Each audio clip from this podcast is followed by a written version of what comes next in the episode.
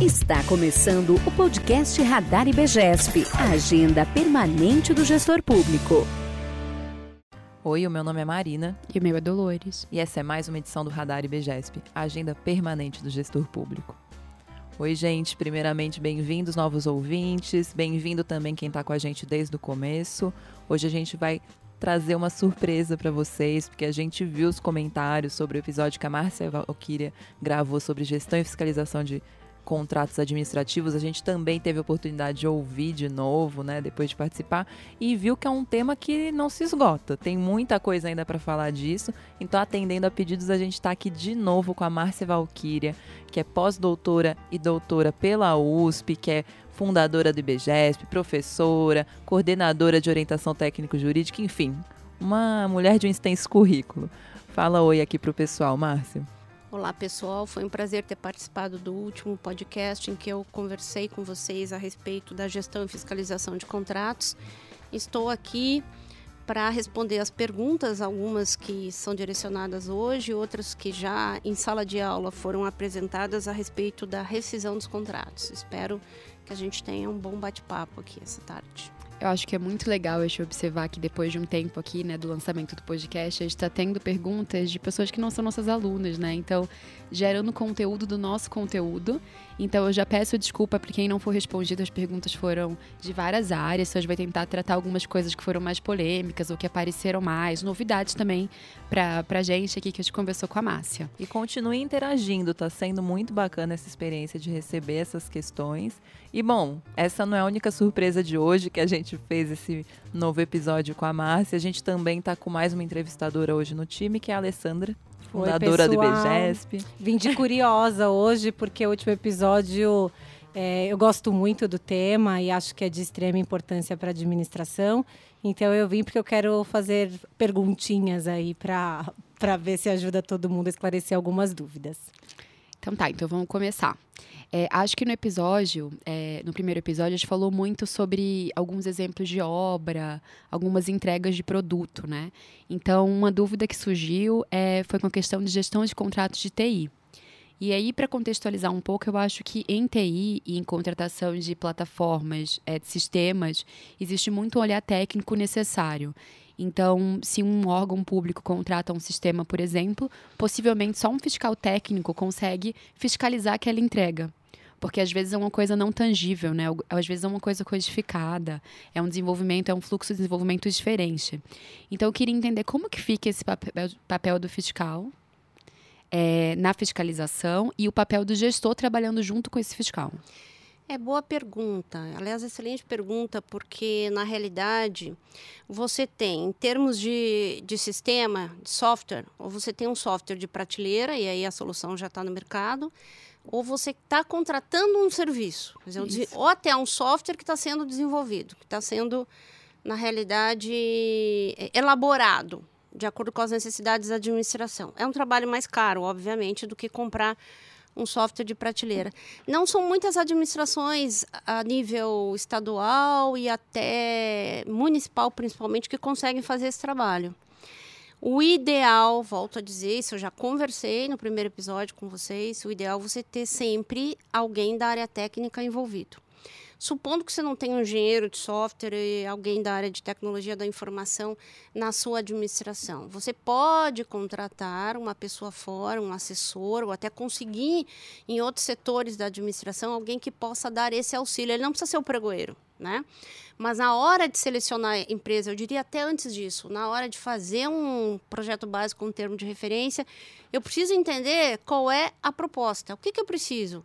É um software para a área de pessoal, é um software para biblioteca, é alguma coisa um, que nem quando eu trabalhei na administração, é, é um software para, é, vamos lá, gestão de processos, gestão de processos jurídicos.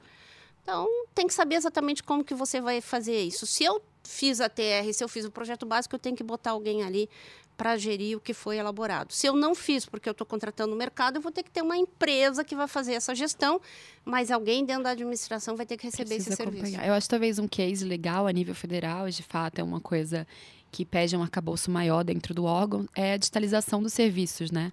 Agora, Porque cada serviço tem um processo, tem uma É. equipe envolvida. Agora, uma pergunta que você fez, que é importante essa colocação, não é tangível, não é para nós que não somos da área de TI. Agora, a pessoa que está na área de TI. Eu acho TI coreano, assim. Não dá pra, a gente não sabe se está no, co- se no começo, no meio e o no código fim. é seu. É, o código é ser- Se ele começar a falar que. É. Se ele falar que está no meio, eu vou acreditar do projeto. Mas alguém vai ter que assinar que aquele objeto está sendo executado ou não está sendo executado. Essa é a questão. Alguém tem que assumir essa responsabilidade. A administração tem que dar conta disso, que não vai ser o presidente ou o diretor que é um administrador, um advogado que vai fazer isso. Sim. Eu tenho uma dúvida que é, é de- pode ser de compras, mas eu acredito tem tudo a ver, porque uma coisa não está tão separada da outra. Então vamos supor, eu tenho que ter uma pessoa especialista para fiscalizar o meu contrato de TI. E aí eu posso contratar uma pessoa para poder me assessorar nisso. Sim.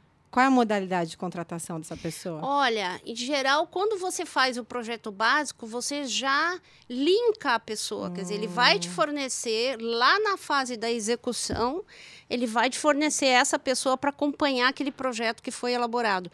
Se não for assim, vai ficar difícil, porque eu não tenho como contratar com dispensa de elegibilidade uma pessoa para fazer esse acompanhamento. Eu teria Entendi. que fazer uma outra licitação. Então, o grande pulo do gato aí é na hora de fazer a TR, na hora de contratar alguém para fazer o projeto básico, você já insere naquele objeto que alguém dessa empresa vai acompanhar lá na frente o objeto sendo executado. Importantíssimo, anotem. Isso. Bom, vamos pensar de um gestor, de um fiscal que está com problemas com o seu contrato. Márcia, qual que é a primeira dica que você dá para alguém que percebeu que recebeu um objeto que não está da maneira que deveria ser?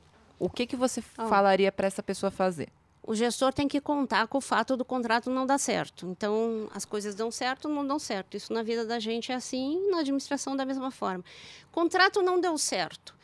Bom, documentar esse processo. Tem que documentar, tem que fazer reunião com a empresa, põe a ata da reunião no processo.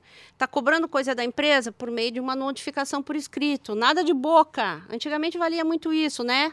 Fio do bigode, compromisso fio do bigode. Hoje não existe isso, nós precisamos de provas principalmente na hora que se precisa fazer uma rescisão. Essa rescisão, a lei já, já diz que ela pode ser por descumprimento total ou por descumprimento parcial, né? Se chegou na fase da rescisão, é porque eu já troquei muitas correspondências, é porque eu já fiz lá uma, várias reuniões com a empresa e ela não cumpriu nada daquilo que ela disse que ia cumprir.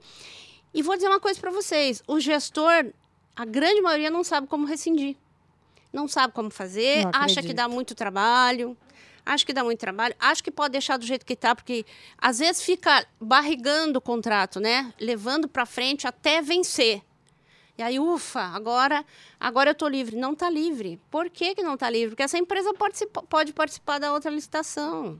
Esse é o problema. Acho que pode passar uma imagem de ineficiência também, né? Você rescindir um contrato que estava em Também. andamento e você começar um novo processo de contratação. Não adianta, exatamente, não adianta reclamar das empresas que participam de licitação se no contrato anterior se não tomou providência de suspender essa empresa. Quais são as penalidades?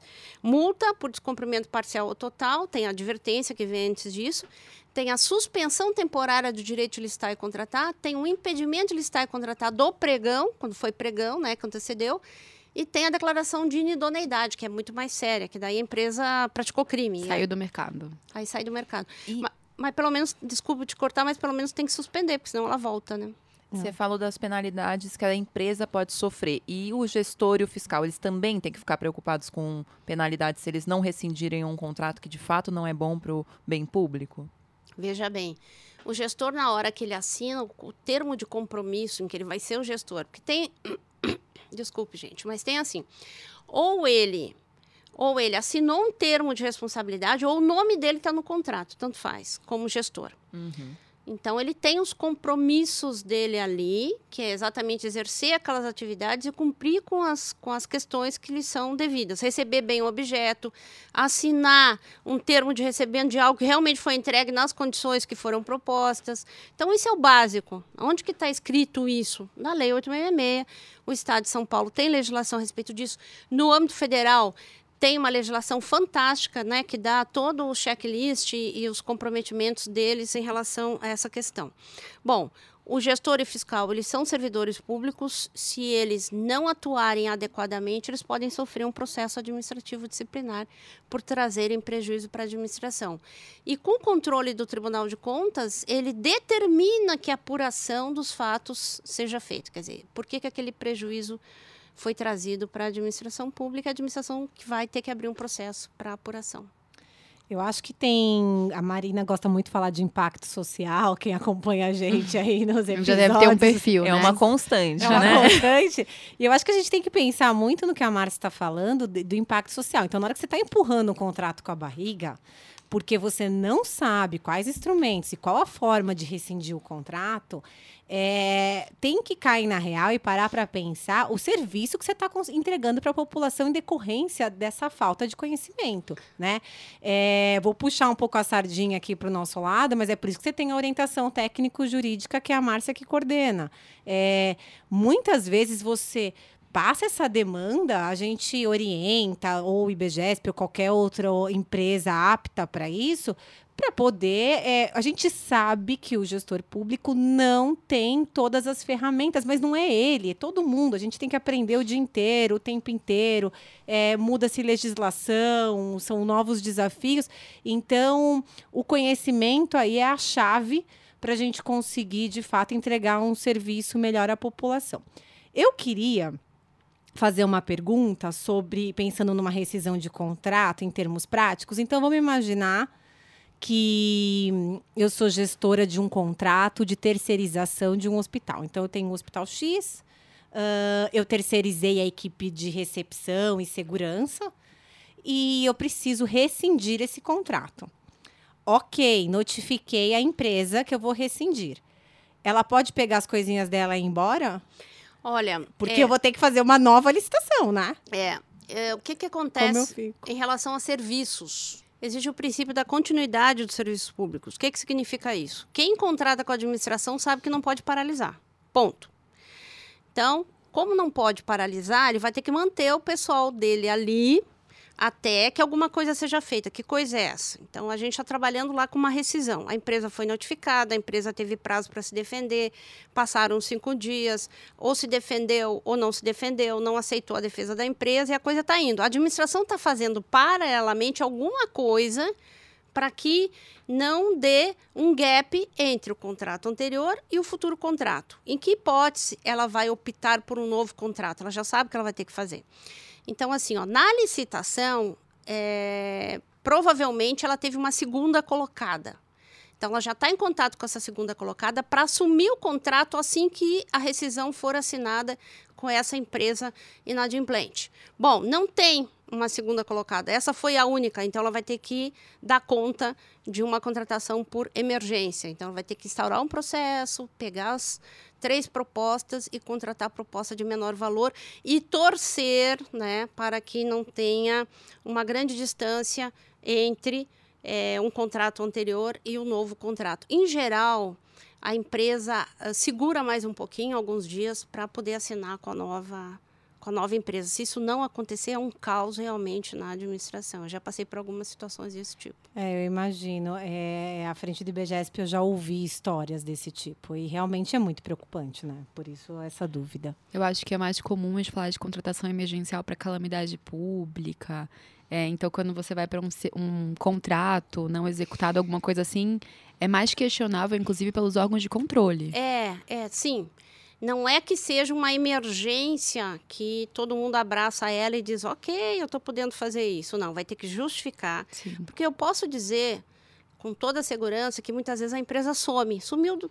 Uma sexta-feira ela estava lá, na segunda não está mais. E aí? Empresa de serviço eu preciso ir atrás de alguém para executar aquele trabalho. Ou tira pessoal de outros lugares e coloca ali, né, que é a, a observação. Ou a, muitas vezes não dá tempo, isso é raro, mas não dá tempo nem de fazer um emergencial, eu vou ter que botar gente para trabalhar. Ter que pedir uma autorização às pressas e fazer um contrato em dois dias e depois justificar porque que eu estou pagando sem um contrato. Isso não é o recomendado. O recomendado é que o gestor consiga saber que aquela empresa está falindo, consiga saber o, o, em geral, ela dá, ela dá uns indícios, assim. Ela não está pagando em dia é, o salário dos funcionários, né? Ela vem atrasando. Então, por isso que o gestor tem que estar sempre em cima daquele contrato. Fazer uma Eu acho que isso demonstra que a publicidade ela também é uma ferramenta para o gestor, né? Não tenha dúvida. Porque deixar esses processos públicos e, e se se justificar, né, para uma situação como essa. Agora, fazendo um gancho aí em relação ao que a Alessandra falou e a Marina, tal do controle social, que é importantíssimo, quem é que vai sentir essa dificuldade? É exatamente a pessoa que precisa daquele hospital, né? O doente sim, sim. vai lá, não tem recepção, não tem triagem, está um caos aquele hospital porque o serviço não está sendo prestado a contento. Então, por que, que a administração precisa fazer um contrato? Essa pergunta tem que ser feita aqui. Uhum. Por quê? Porque ele precisa prestar um serviço para a população, que é exatamente o que a Alessandra colocou anteriormente. Então, a qualidade desse serviço está diretamente relacionada à qualidade também daquela contratação que a administração está fazendo. Pegando esse gancho do contrato, a gente já foi contratado algumas vezes, já ouvi também em reuniões, eu vou usar o esboço, a minuta do Tribunal de Contas. É uma operação padrão usar um contrato que está pronto? Qual que é o papel do gestor, do fiscal e do órgão público em customizar esse contrato? É, é, veja, é muito comum a gente já ter minutas padrão que a própria administração faz. Tá. Então, por exemplo, no estado de São Paulo, na BEC, você tem as minutas da PGE.